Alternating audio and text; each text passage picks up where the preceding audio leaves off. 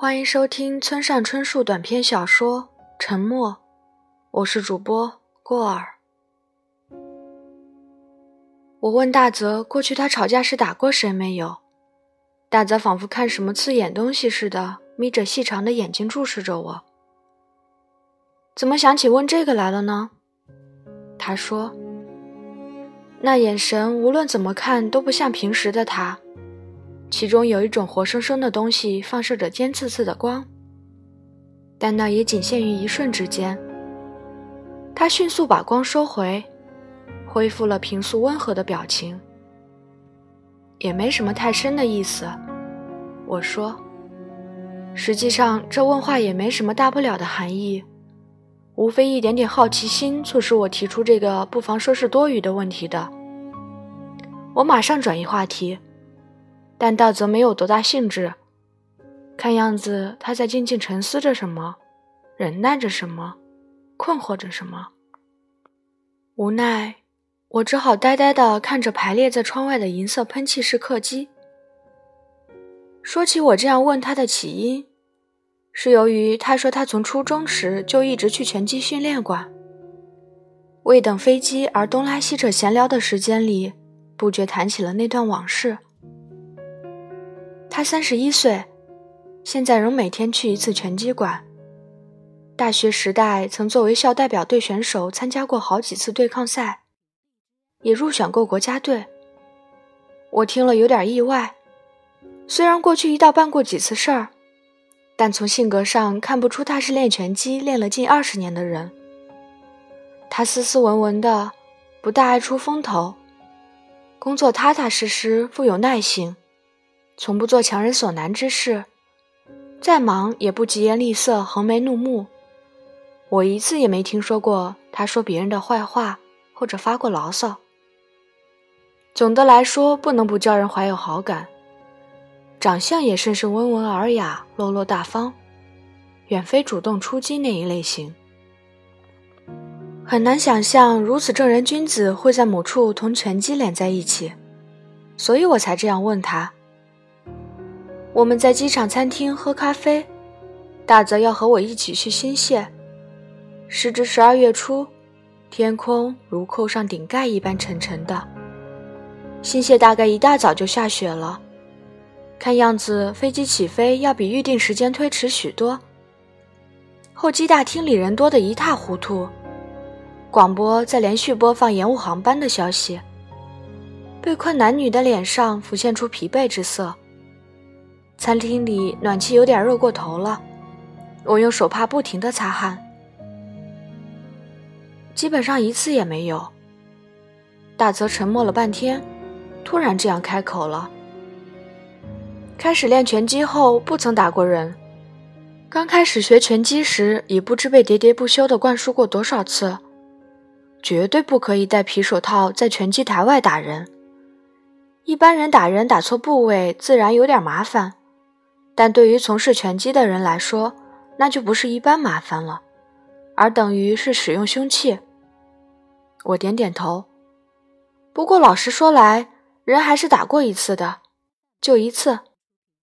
大泽说：“初中二年级的时候，刚学拳击不久，不是我辩解，那时拳击技术什么的还一点都没教，根本没教。”当时我在拳击馆练的仅仅是强化体能项目，跳绳、伸展体操、跑步等等，全是这些。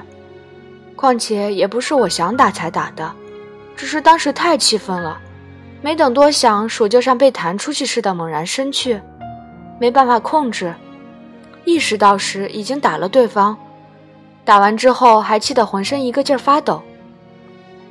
大泽之所以学拳击，是因为他叔父经营着一家拳击馆，而且不是随便哪里都有的马马虎虎的社区拳击馆，而是出过亚洲冠军的正正规规的一流拳击馆。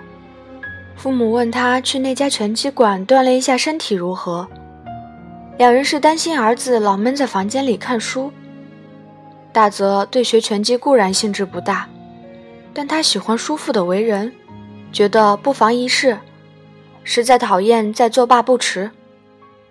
便是以这种无所谓的心情开始了拳击练习。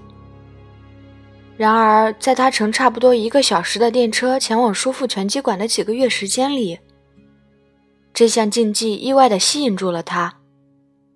吸引他的主要原因是拳击基本上属于沉默的运动，又极为个人化，并且是他过去从未见过、接触过的崭新世界。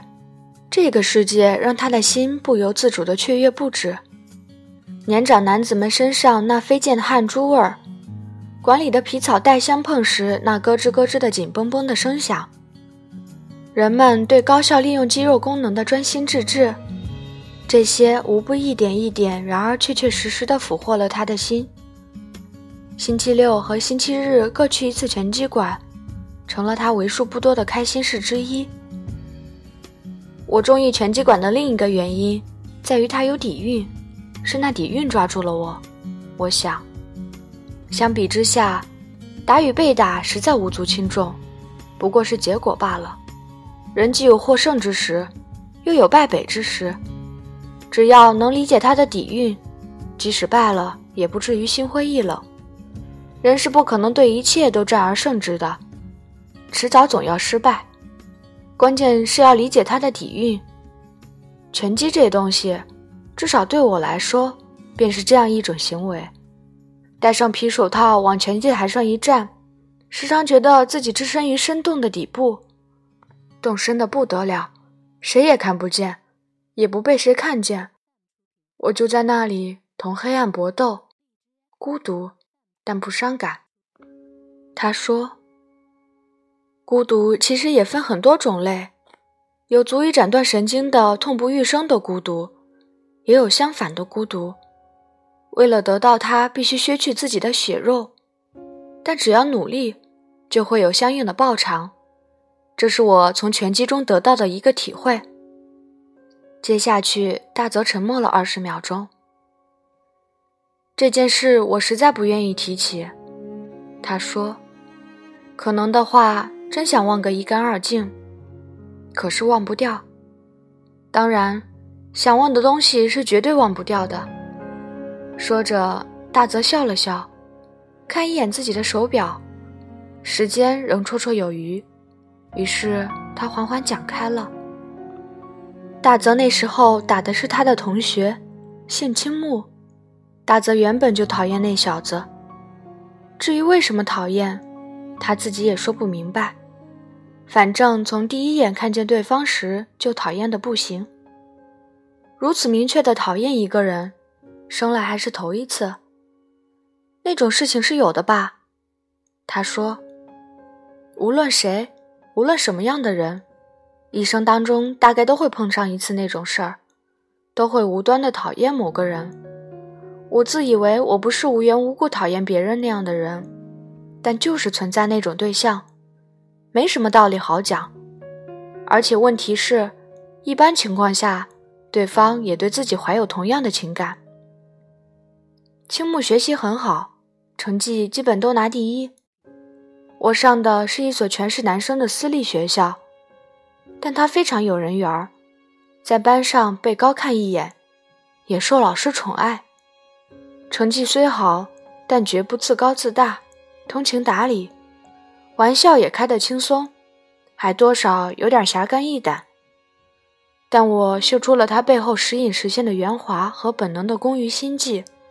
一开始就忍无可忍，叫我具体说是怎么回事儿，我也说不上来，因为举不出具体例子，只能说反正就是明白，我本能的无法忍受那小子身上挥发利己和自命不凡的气味，好比生理上无法容忍某人的体臭。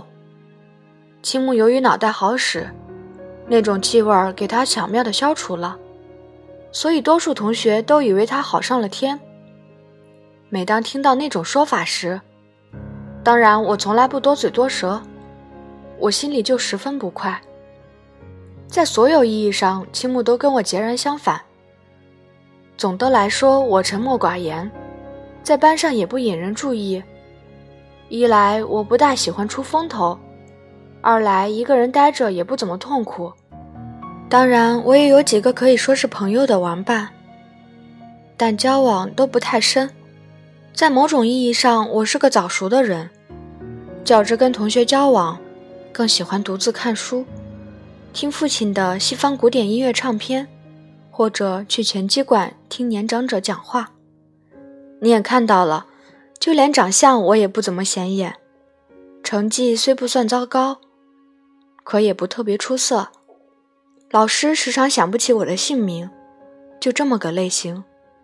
因此，我也注意尽量不张扬自己。去体操馆的事也没向任何人谈起，看的书、听的音乐也不讲出口。相比之下，青木那小子干什么都如同泥沼般的白天鹅一样醒目。总之是脑袋好使，这点我也承认。脑筋转得快，对方需要什么想什么，转眼就了如指掌，并相当巧妙地变换对策。所以大家都对青木心悦诚服，说他聪明过人。可是我不佩服，在我看来，青木那个人实在过于浅薄，甚至觉得，如果说那就是什么脑袋好使，自己脑袋不好使也未尝不可。不错，脑袋是像剃刀一样敏锐无比。问题是那小子没有所谓自己，没有必须对别人诉说的东西，完全没有。只要能得到大家的承认，他就心满意足，并为自己这份才智洋洋自得，不外乎随着风向滴溜溜打转罢了。可是任何人都看不出这点，看出这一点的大概就我一个。我猜想青木那方面大概也隐隐约察觉出我这个心思，毕竟直觉好，有可能在我身上感觉出某种令他站立的东西。我也不是傻瓜。人倒没什么了不起，但不是傻瓜。非我自吹，那时候我就已经拥有自己的世界了。我还年轻，即使自己有意巧藏不露，但也难免有所炫耀，而不把别人放在眼里。我想是这种类似无言的自负的东西刺激了青木。一天，我在期末英语考试中得了第一名。考试得第一名，在我是头一遭。不是出于偶然，当时我有个无论如何都想得到的东西，是什么东西？横竖想不起来了。假如考试考个第一，就能求父母买来。于是我下定决心，无论如何都要在英语上拿个第一，就彻头彻尾的用起功来。考试范围哪怕边边角角都不放过，一有时间就背动词变化，一本教科书看得滚瓜烂熟。差不多能全部背下，所以几乎以满分得第一，作为我根本没有什么奇怪，理所当然。但大家都大为意外，老师也一副吃惊的样子。青木似乎因此受到不小的打击，因为青木英语考试一向第一。老师在发答卷时半开玩笑地抢白了青木两句，青木满脸通红，肯定觉得自己成了笑料。老师怎么说的，已经记不清了。不料过了几天，有人告诉我青木在散播对我不利的谣言，说我考试作弊，否则想不出别的原因得第一。我是从几个同学那里听来的，听得我火冒头顶。本来一笑置之就好了，但终究是初中生，冷静不到那个程度。这么着，一天午休时间，我把青木领到僻静无人的地方。跟他说自己听到了什么什么，问他到底怎么回事儿。青木对此佯装不知。喂，别那么找茬好不好？莫名其妙。他说：“我可犯不着给你说三道四，就算阴差阳错弄了个第一，也别得意忘形嘛。”他居然说出这等话来，还轻推了我一把想走，肯定是自视个子比我高，身体比我壮。力气比我大，我条件反射的揍他，就是那个时候。回过神来，已经往他嘴巴上狠狠来了个直拳。青木趔趔趄趄的倒下了，脑袋不巧撞在墙上，很响的咚了一声，还流了鼻血，黏糊糊的躺在白衬衫田巾上。他一动不动坐在那里，用空漠的眼神往我这边望。估计是吓了一跳，闹不清发生了什么事儿。在我拳头碰他颧骨那一瞬间，我便后悔出手打他。知道打他没有什么用，我仍在气着浑身哆嗦不止，但已清醒地意识到自己干了一桩蠢事。我本想向青木道歉，但没有道歉。只要对方不是青木，我想我是会好好当场赔礼道歉的。可是对青木这小子，无论如何也没那份心思。我固然为打青木而后悔，但绝对不认为做了对不起青木的事。这种家伙就是该揍，简直害虫一个，本应被谁一脚踩死才对。但作为我是不该打他的，这是明摆着的道理。问题是已经晚了，我已经打了对方。我把青木晾在那里，扬长而去。下午青木没上课，想必直接回家去了。不快感始终在我心头挥之不去，做什么事儿都沉不下心，听音乐也好看书也好，全部欢喜不来。胃里有什么东西沉甸甸的压在底部，让我根本集中不了注意力，感觉上就好像吞下了一条令人作呕的虫子。我躺在床上盯视自己的拳头，心想自己是个何等孤独的人啊。我对把自己搞成如此心情的青木那小子愈发恨得咬牙切齿。青木从第二天开始一直采取无视我的态度，就像我压根不存在似的。考试依然连拿第一，而我再也没心绪花力气应付考试了，觉得那东西对自己来说怎样都无所谓，这样学习上适可而止，只要不留级就行。往下只管做自己喜欢的事。我坚持去叔父的拳击馆，练得非常专心。结果，作为初中生的我的双臂已相当可观。我感觉得出自己的身体正在急速变化，肩变宽，胸变厚，胳膊结结实实，腮肉紧紧绷绷。心想如此，自己将长成大人，这使我分外兴奋。每天晚上，我都赤身裸体站在卫生间的大镜子前，那时光，看看自己的那副体魄就喜不自胜。学年结束时，我同青木分在两个班，得以舒了口长气。只要不每天在教室里同他见面，就足以让我高兴了。我想青木那方面也是同样。我以为不快的记忆会就事远去，然而事情并没有那么简单。青木时刻在准备报复，自尊心强的人往往报复心也很强，青木也不例外，不可能轻易忘掉自己遭受的侮辱。他静静地窥视着把我绊倒在地的决定性战机。我和青木升入同一所高中，是一所初高中合在一起的私立学校，那儿年年换班，青木一直在别的班。但最后上高三时，终于和他同班了。每次在教室和他打照面，心里都别扭的要命。那时他的眼神很让我看不惯。和他对视之后，以前感觉到的沉甸甸的东西又重新返回胃里，一种不吉利的感觉。说到这里，大泽合上嘴，盯视着眼前的咖啡杯，良久才抬起头。脸上浮现浅浅的笑意，看我的脸。窗外传来喷气式客机的轰鸣声，波音七三七如切子一般，径直扎入云中，再无踪影。大泽继续下文：第一学期风平浪静的过去了，青木一如往日。自初二开始，他几乎无任何变化。某种人是既不成长而又不后退的。只是以同样的方式做同样的事。青木的成绩依然名列前茅，人缘也好。这小子十几岁起就已经巧妙地掌握了为人处事的诀窍，估计现在也以同一模式活着。总之，我们尽量不正面相对。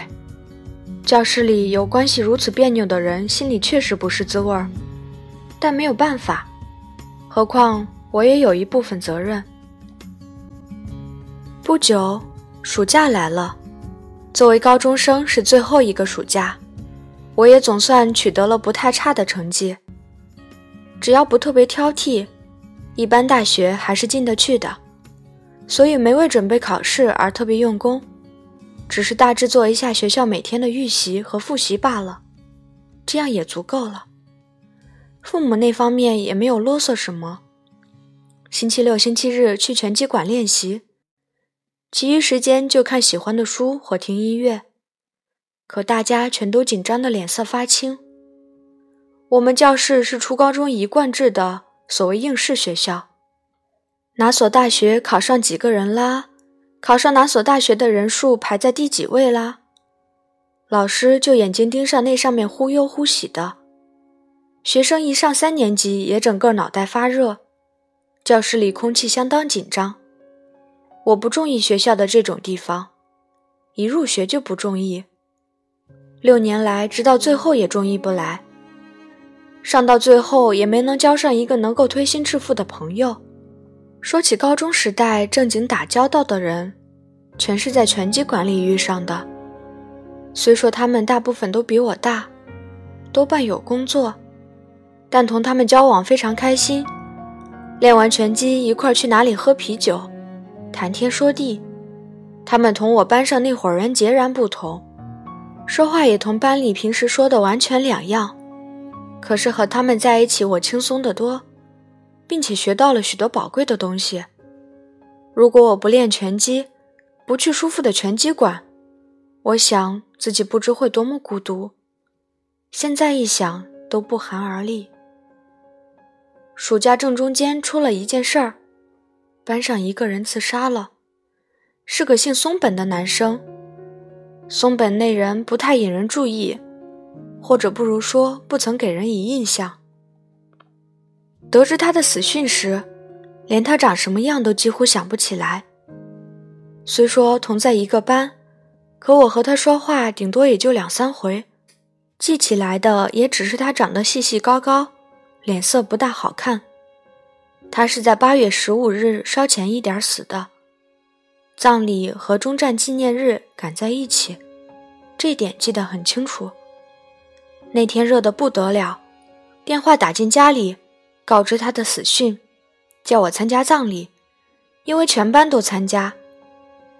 是跳进地铁里死的，原因不清楚。倒是有遗书样的东西留下来，但上面只写了一句：“再不想到学校里去了。”至于为什么不想到学校去，具体情由只字未提，至少听人说是这样。不用说。学校方面神经绷得紧紧的。葬礼结束后，全级学生集中到学校，校长在大家面前讲话，哀悼松本君的死啦，我们要坚强地承担他的死之重量啦，全班师生要超越悲痛，更加刻苦啦，无非此类套话。再往下就只剩下我们班在教室集中了，教导主任和班主任在前面说道。如果松本自杀有什么确切原因，我们必须严加追究。所以，如果班里有人对他的死因有所察觉，希望如实说出。大家鸦雀无声，谁都没说一句话。对此，我没怎么放在心上。同学的死让我觉得不忍，根本没有必要死得那么惨。讨厌学校不来就行了吗？再过半年，讨厌不讨厌都要离校。何苦非死不可呢？我很难理解，想必是神经衰弱造成的。一天到晚除了考试不说别的，纵使有一两个人头脑出故障，也没什么大惊小怪的。不料暑假完了，开学上课，我察觉到班里有一种奇妙的空气，大家对我好像格外陌生。有什么事跟周围人说话，回答也假惺惺、冷冰冰的。起初我以为大概是自己神经过敏，或者大家整体上变得神经兮兮了，也没怎么介意。但开学大概第五六天，我突然被老师叫去，叫我放学留下来去一趟教员室。班主任听说我去拳击馆，问是不是真的，我说是的，那并不违反什么校规之类。又问我什么时候开始去的，我说初二时开始的。老师问初中时打了青木可是真的，我说是真的，因为那不能说谎。老师问是开始练拳击之前还是之后，我说是之后。我解释说，不过那时还什么都没有教，起始三个月连皮手套都不让戴，但老师根本听不进去。又问我打过松本没有，我大吃一惊。刚才说了，我和松本几乎连话都没有说过。我答说，哪里会打他呢？干嘛非打他不可呢？老师沉下脸来说：“松本在学校里动不动挨打，时常脸上身上青一块紫一块回家。他母亲这样说的，在学校，在这所学校里挨了什么人的打，零花钱被什么人抢走了。但松本没把名字告诉母亲，大概担心那样一来会被打得更厉害，所以一时想不通自杀了。可怜啊，跟谁都不能商量。”打得相当严重，我们正在调查是谁打的松本。若是有想得起来的什么，只管直言相告，那样事情就可稳妥解决了。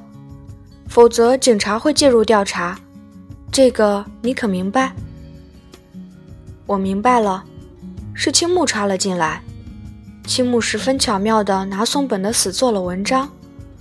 我想他也并未说。他从哪里知道我去拳击馆的事？我从没对任何人讲过，猜不出他是怎么知道的。反正他是知道了，并且打送到了松本死前被谁打了一顿。往下就简单了，一加一即可。去老师那里说我去拳击馆，说曾经打过自己即可。当然添油加醋怕是有的。我由于受到严重威胁而至今不敢跟任何人提起挨打之事。血出的一塌糊涂，这类话我想他是说了的，不过他不至于扯事后马上露马脚那么笨拙的谎，因为这上面他极为谨慎，他把一个个简单的事巧妙地涂上颜色，最后造成一种谁也无法否认的气氛。我非常明了他的这一伎俩。老师似乎认定我是可疑分子。他们认为去拳击馆的人或多或少都有不良之处，况且我原本就不是老师青睐的那类学生。三天后，我被警察叫去，不用说，这对我是个打击，因为事情无任何根据，毫无根据，不过传言罢了，谁都不肯相信我了。对此，我十分伤心，十分懊恼。警察简单询问了几句。我说跟松本几乎没说过话，四年前是打了青木，但那是属于随处可见的无谓争吵，后来没惹任何问题，如此而已。负责问话的警察说：“听说我打了松本。”我说那是谎言，有人存心散布那种根本没根没叶的流言蜚语。再往下，警察也全然无能为力，毕竟什么证据都没有，只是传闻而已。不料我被警察叫去的事，马上在学校传开了。本该是保密的，不知从哪里泄露了出去。总之，大家看我的眼光似乎发生了决定性的变化，都以为既然被警察叫去，那么应当相当有根据才是。看那情形，无人不相信是我打了松本。至于青木到底向大家煞有介事地说了哪些话？在班里制造了怎样的舆论，我不得而知。作为我，也不想知道，但想必非同小可。反正班里再也没有人跟我说话了，就像有约在先，实际上也可能在哪里约定好了，谁都不对我开口。即使有非讲不可的事，主动搭讪也没人应声。以前要好的几个人也不靠近我。大家全都像躲避传染病患者似的对我避而远之，打算彻底无视我这个人的存在。不光同学，老师也尽可能不同我见面。点名时，他们也点我的名字，但仅此而已，绝不指明叫我回答问题。最可气的是体育课时间，任何比赛事实上都把我排除在外，没有人肯和我搭档，老师也一次都不想帮助我。我默默上学，默默上课，默默回家，如此日复一日，的确是痛苦的日子。两三星期过后，我渐渐没了食欲，体重也在下降，夜晚觉也睡不着，一躺下我就胸口砰砰直跳，种种图像纷纷浮上脑海，根本无法入睡。醒来脑袋也昏昏沉沉，甚至醒还是没醒。都渐渐没了分别。与此同时，拳击练习也时不时的停顿下来了。父母担心的问我发生了什么，我什么也没说，只说没什么，只是有点疲劳。因为即使一一讲出，他们也无可奈何。这样，父母直到最后也不晓得我在学校里遭遇了什么，而且父母都有工作。没有时间顾及孩子。放学回来，我就闷在自己房间里，呆望天花板，什么也做不成，只是仰望天花板，这个那个，思来想去，我想象了很多画面。想象最多的是殴打青木，趁青木一个人之机，左一下右一下揍他，骂他是人渣，打他个痛快淋漓，对方大放悲声。也好，哭着求饶也好，反正就是打打打，打到他脸上皮开肉绽。不料打着打着，心情竟慢慢变得不快起来。开始时还好，认为他活该，心花怒放，但接下去渐渐开心不起来了。尽管如此，我还是无法不想象殴打青木的场景。一望天花板。青木的脸就自然而然伏在那里，意识到时已动手揍他了，而一旦开揍就欲罢不能。如此想象的时间里，我心情糟的竟实际吐了一次，全然不知道如何好。我设想站在大家面前表明自己没做任何亏心事，如果谁说我做了什么罪有应得的事，就请拿出证据来；若无证据，就别再这么惩罚我。但我有预感，觉得就算这么说了，大家也不会信任我。而且说老实话，我也没心思向那些囫囵吞枣的相信青木的话的家伙一一澄清事实。若那样做了，结果上势必等于告诉青木自己已甘拜下风。我可不愿意跟青木那样的货色同台打擂，而这样一来，就别无良策了。既不能殴打青木惩罚青木，又不能说服大家，我所能做的仅仅是默默忍耐。还有半年，半年就毕业了，毕业就再也不必同任何人见面了。为时不过半年，设法忍受沉默即可。可是我又缺乏信心，不知能否挺过六个月，甚至往下一个月能不能挺住都没有信心。回到家。我就用绒心笔一天天把日历涂得漆黑。今天终于过去，今天总算完了。我险些被压碎级别。假如那天早上不和青木在同一节车厢碰上，我真有可能被压碎级别。现在回想起来，事情十分清楚，我的神经就是被挤压到了那个危险地步。我终于从地狱般的境地里站立起来。是那一个月过后，在去学校的电气列车上同青木不期而遇。车厢照样满员，挤得动弹不得。稍前一点，我看到青木的脸，隔两三个人，从别人肩头看见他的。我和他简直正相对的四目相对，他也注意到我了。我们对视了一会儿，当时我的脸色肯定非常难看，睡不着觉。差点神经崩溃，因此刚开始时，青木以冷笑样的眼神看着我，像是在说：“怎么样呀？”我知道这一切都是青木搞的鬼，青木也晓得我知道。我们死死地瞪视着对方，瞪了好一阵子。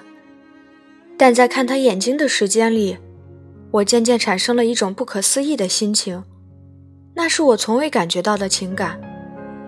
当然，对青木我是气恼的，气得有时恨不得宰了他。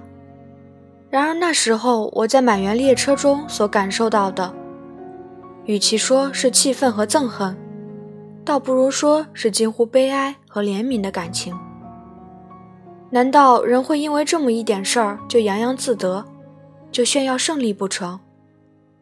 难道这小子因为这么一点事儿就真的心满意足、欢天喜地不成？想到这里，我不由感到一种深切的悲哀。我想，这小子恐怕永远体会不到真正的喜悦和真正的荣耀，恐怕至死他都感受不到从内心深处涌起的那静静的震颤。某种人是无可救药的缺少底蕴的。倒不是说我自己有底蕴，我想说的是具不具有理解底蕴这一存在的能力，但他们连这个都不具有，实在是空虚而繁庸的人生。哪怕表面上再引人注目，再炫耀胜利，里面也是空无一物的。我一边这么想着，一边静静地凝视他的脸，已不想再奏青木了。关于他已经怎么样？已经无所谓了，真的无所谓了。对于自己有点吃惊，我打定主意再忍受五个月沉默就是，也完全忍受得了。我还有自豪剩余下来，不能让青木那样的人就这样轻而易举地拉下马去。我清楚地这样想到，我开始以这样的眼神看青木，相互看了相当长的时间。估计作为青木也认为移开眼睛即是认输，我们谁也没有移开眼睛，直到车进下一站。不过最后青木的眼神颤抖了，尽管微乎其微，但我清楚地看在眼里。长期练习拳击，对对方的眼神自然是敏感。那是早已动弹不得的拳击手的眼神，本人以为在动，其实没动。自以为在动，但脚已原地止步。脚一止步，肩便运动不灵，双拳也就没了力。便是这样的眼神，对方恐怕已经感到自己有什么不对头了。但那是怎么回事儿，却不知其故。我以此为起点，重振旗鼓。夜晚呼呼大睡，好好吃饭，拳击练习再也一次不缺，不能落荒而逃。倒不是说要战胜青木，而是不能在人生面前溃逃，不能被自己所蔑视、所不屑的东西压瘪、击碎。我就这样忍耐了五个月，跟谁也不开口。自己没错，错的是大家。我自己讲给自己听，每天挺胸上学，挺胸回家。从高中出来后，我上了九州一所大学。因为我想去九州，就不至于同高中时代的熟人见面了。说罢这些，大泽长长叹息了一声。他问我：“再来一杯咖啡如何？”我谢绝了，已经喝了三杯咖啡。有了这番刻骨铭心的体验，人这东西无论如何都要改变的。他说：“既往好的方面变。”又往坏的方面变。以好的方面说，那件事儿使我变成了相当富有忍耐力的人。较之那半年所尝的滋味，后来经历的困境简直算不得困境。只要同那次一比，一般的痛苦和艰难都能应付过去。对于周围人遭受的伤痛和苦楚，也比普通人敏感。这是有利之点。通过获得这种有利的特质。那以后，我得以交了几个真正的好朋友，当然也有其不利之处。自那以来，我再也无法彻头彻尾相信一个人了。倒不是说不信任人，我有老婆有孩子，我们建立了家庭，相互守护。没有信赖是办不到的。不过，我想，就算现在生活的这么风平浪静，而一旦发生什么，一旦有什么极为歹毒的东西出现，也照样能使其土崩瓦解。果真那样，即使有幸福的家庭，有亲朋好友守在我身边，往下如何发展也是无从预料的。说不定突然哪一天，会再也没有人相信我所说，或者你所说的话。这件事儿是突然发生的，突如其来。我常常这样想。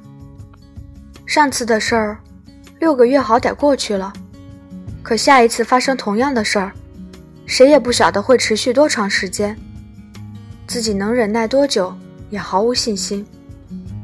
想到这里，我就时常怕的不行，半夜做梦甚至一跃而起，或者不如说时不时有那种情形。